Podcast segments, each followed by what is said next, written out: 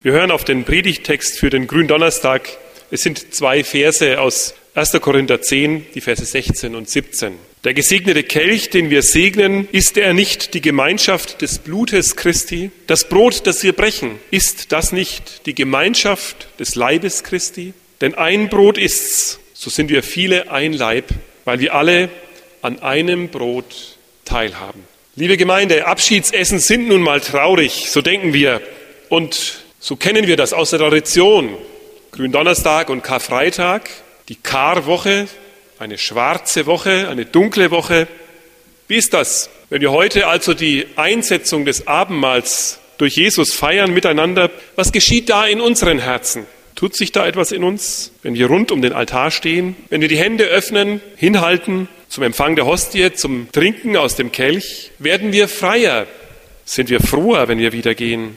Unser Abendmahl ist still und ernst.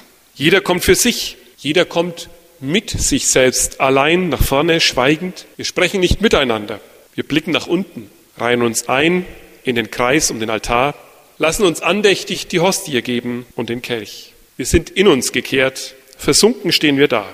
Doch hier bei euch in Leutershausen, da gibt es eine besondere Gewohnheit. Bevor wir wieder zurückgehen, bevor wir den Kreis wieder alleine verlassen, so wie wir gekommen sind, oder eben anders, verändert, fassen wir uns an den Händen zum Zeichen, dass wir ein Leib durch Jesus Christus sind. Und wenn wir das tun, liebe Gemeinde, dann tun wir gut daran. Denn wir tun genau das, wovon im ersten Korintherbrief, im zehnten Kapitel, über das Abendmahl geschrieben steht. Die Gemeinschaft des Leibes und Blutes Jesu Christi. Das ist nicht ein Seitengeschehen, nicht ein Zusatz zum Abendmahl, sondern darauf lenkt Paulus unseren Blick hin, das ist das zentrale Ziel. Darum geht es im Abendmahl. Wir denken natürlich an die Beichte. So hat man das ja früher immer genannt. Man geht zum Beichten, weil zur Vorbereitung auf das Abendmahl an besonderen Feiertagen eine Beichte abgegeben wurde. Es ist schon lange nicht mehr so, dass die Menschen persönlich zum Pfarrer kommen am Gründonnerstag oder Karfreitag und beichten, was ihnen auf dem Herzen liegt. Über die Jahrhunderte ist dann für lange Zeit geblieben, dass man eine Beichtgabe vorbeigebracht hat. Man muss ja aufpassen, dass die guten Traditionen sich nicht plötzlich in etwas ganz anderes verwandeln, als es ursprünglich einmal war. Die Beichtgabe gegeben aus Dankbarkeit, dass Gott uns in seine Gemeinschaft ruft und in seiner Gemeinschaft aufnimmt, wurden dann plötzlich zum letzten verbleibenden Element von der Beicht, also dem Abendmahl und der davor angeordneten Beichte. Nein, Beichte und Abendmahl, das sind zwei unterschiedliche Dinge. Und Beichte soll die Vorbereitung sein. Aber das Abendmahl ist ein ganz eigenes, ein ganz anderes Geschehen. Mit einem ganz eigenen und ganz anderen Ziel. So mancher, habe ich die Sorge, hat das aus dem Blick verloren, weil das ja eine gute Gewohnheit war bei uns, das Abendmahl Beichte zu nennen. Dabei ist es eben nicht die Beichte, sondern es schafft Gemeinschaft zwischen uns und Christus. Es nimmt nicht, sondern es gibt. Darum hat Jesus es eingesetzt. Seine befreiende Gegenwart stiftet eine neue Gemeinschaft. Eine Gemeinschaft mit ihm und eine neue Gemeinschaft auch unter uns. Unter uns, die wir ihm vertrauen. Gehen wir doch einmal zurück und schauen auf das Abendmahl damals am Donnerstag, am grünen Donnerstag von Jesus und seinen Jüngern. Wie war das damals wohl, als Jesus mit seinen Jüngern zusammensaß? Naja, still und feierlich war es bestimmt nicht. Im Gegenteil, es war ja der Vorabend eines großen Festes. Es war das Passa. Und da war die Stadt voller Menschen. Da war alles durcheinander, voller Festvorbereitungen. Alle freuten sich auf dieses Festmahl, das Passa. Also da ging es sicher hoch her in Jerusalem. Eine fröhliche Hektik.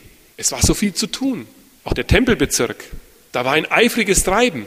Jesus war es ja sogar zu viel, was dann dort getrieben war. Aber um Nachmittag, um drei Uhr, begann dort das große Schlachten der Passalämmer. Und als der Passaabend dann da war, da waren die Tische feierlich gedeckt, die Speisen waren zubereitet, die Kerzen angezündet. Das Fest konnte beginnen. Alles war so, wie sie es gedacht hatten.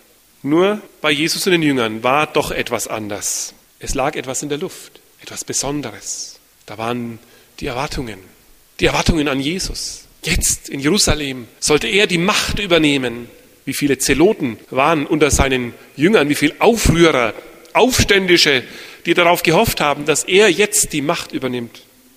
Aber noch etwas lag in der Luft. Immer wieder schon hatte Jesus etwas angekündigt.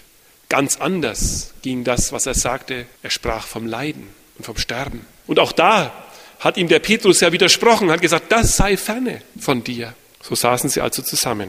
An der großen Tafel haben sie Platz genommen. Jesus sitzt oben neben Johannes, ihm gegenüber Judas.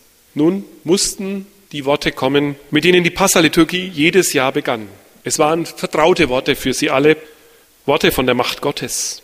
Sie erinnerten an die Schöpfung Gottes, an die Freiheit, die Gott seinem Volk geschenkt hat, als er sie aus der Sklaverei in Ägypten herausgeführt hat. Jesus sprach diese Worte auch. So, wie er sie vermutlich jedes Jahr zum Passafest gesprochen hat.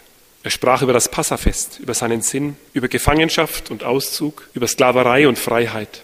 Ich weiß nicht, ob da etwas Schweres in seiner Stimme lag, ein Zeichen von Abschied. Das Segenswort über den Weinbecher leitet die Vorspeise ein. Schweigend essen die Jünger bittere Kräuter. Ja, das gehört auch zum Passa. Die bitteren Kräuter, sie erinnern an die bittere Zeit der Sklaverei. Und dann, dann geschieht etwas Besonderes. Den Jüngern stockt der Atem. Jesus steht auf, er nimmt das Brot aus einem der Körbe, spricht ein Dankgebet, teilt das Brot, gibt es ihnen und er spricht weiter. Er fügt etwas ein in die Passaliturgie. Er setzt die uralten Worte fort und spricht, nehmt hin und esst, das ist mein Leib, der für euch gegeben wird. Da wird es still geworden sein bei den Jüngern, vielleicht so still wie bei uns, bei unseren Abendmahlsfeiern. Schweigend reichen sie das Brot weiter. Mein Leib, der für euch gegeben wird. So geht es ihnen durch den Kopf. Und es geht ihnen nicht mehr aus dem Sinn. Mein Leib für euch. Und dann setzt Jesus die Feier mit den gewohnten Worten wieder fort. Sie erzählen von Gottes Taten.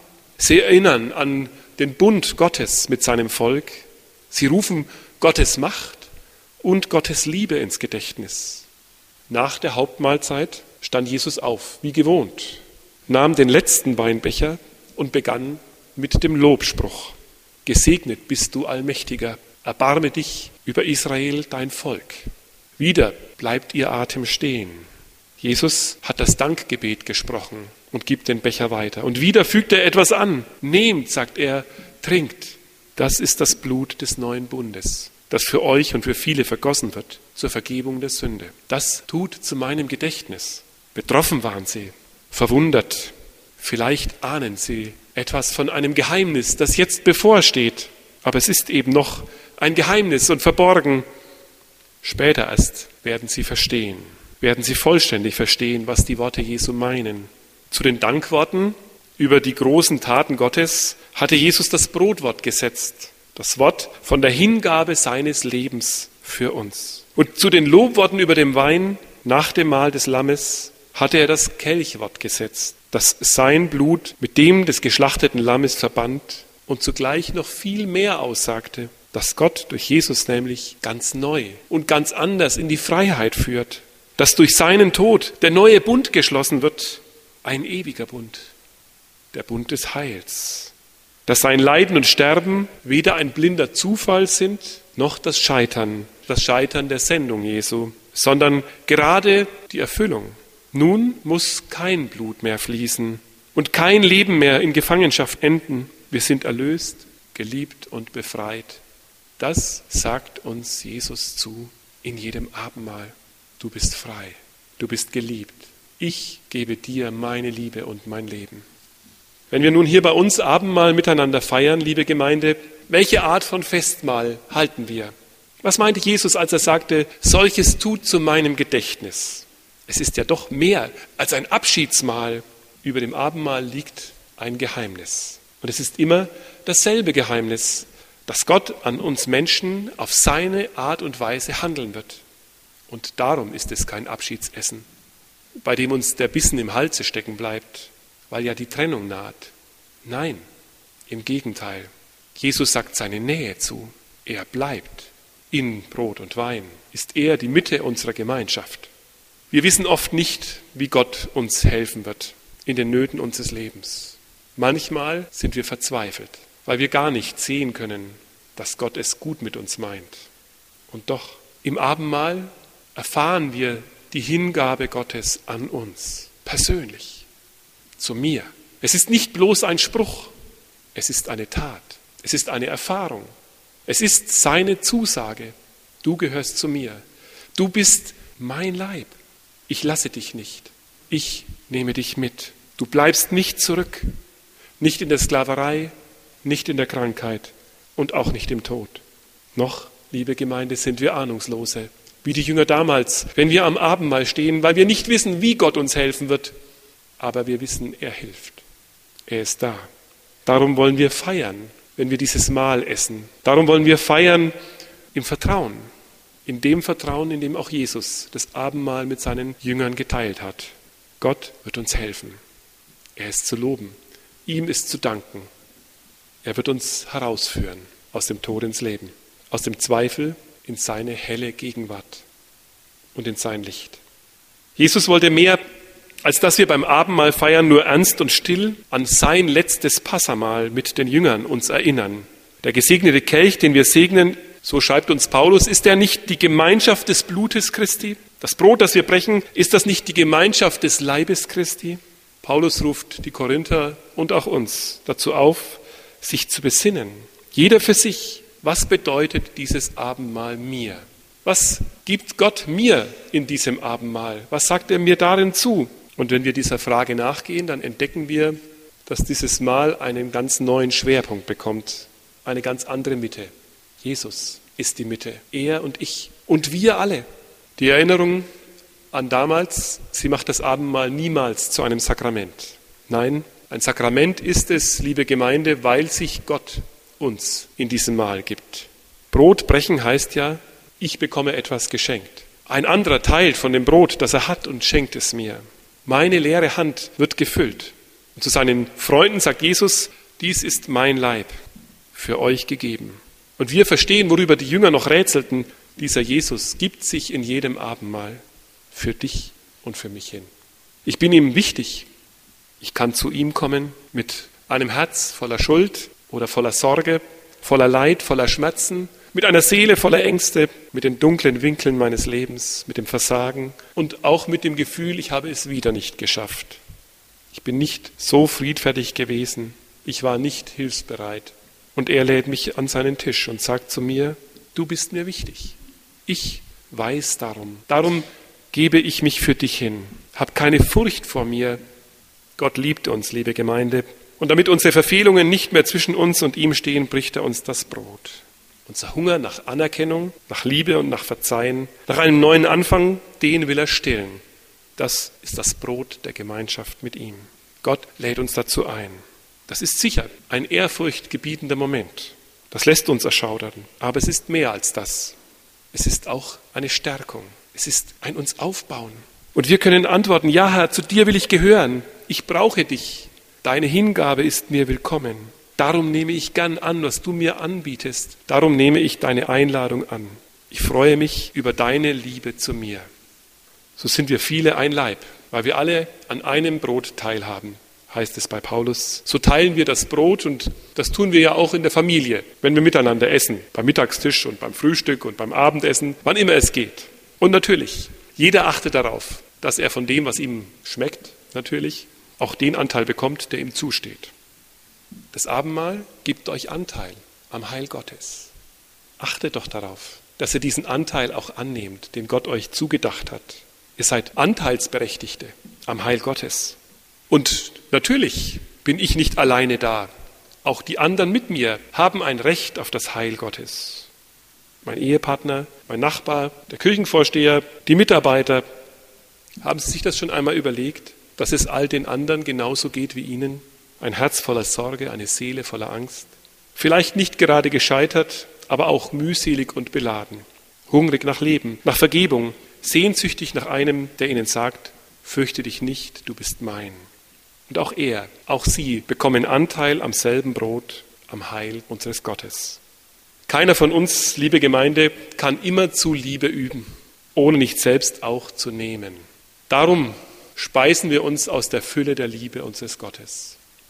Speisen wir uns aus der Barmherzigkeit und trinken uns satt bei ihm. Er will uns immer neue Kraft geben, neu Mut machen, neu seine Liebe zusagen. Vielleicht versteht ihr nach dieser Predigt noch viel mehr, wie traurig es mich macht, wenn Menschen sagen, ach Abendmahl, schon wieder, ich gehe erst in einem halben Jahr wieder.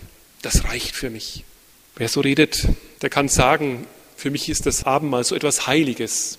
Und doch, liebe Gemeinde, es klingt immer danach, als wäre es eine lästige Pflicht. Es ist doch so viel mehr. Es ist die Zusage Gottes zu seinem Heil. Es ist Stärkung und Wegzehrung. Für gewöhnlich essen wir dreimal am Tag und wenn es uns richtig gut geht, dann gibt es noch Kaffee und Kuchen am Nachmittag dazu. Lasst euch doch im Abendmahl von Gottes Liebe stärken. Nichts fordert er von euch. Alles ist geschenkt. Ihr seid eingeladen, seine Liebe anzunehmen. Lasst euch rufen und lasst euch beschenken. Im Abendmahl begegnet euch kein fordernder Gott, sondern einer, der sich für euch hingibt und der euch beschenkt, der euch liebt und stärkt. Er gibt euch von seiner großen Liebe, damit ihr, wenn ihr geht, diese Liebe teilen könnt. An die Menschen, die sich doch so sehr nach Liebe und Zuwendung sehen. Wisst ihr, Jesus hat es einmal gesagt, der Mensch lebt nicht vom Brot allein. Wir werden nicht satt von dem, was wir essen, was wir konsumieren. Wir brauchen diese Liebe Gottes. Wir brauchen sie wie nichts anderes auf dieser Welt. Darum kommt, nehmt von der Liebe Gottes beim Abendmahl. Nehmt damit ihr geben könnt. Denn ein Brot ist's, von dem wir essen. Und eine Gemeinschaft ist's, der wir angehören, die Gemeinschaft derer, die von Jesus mit Gnade beschenkt werden und die sich gegenseitig mit seiner Liebe beschenken. Amen.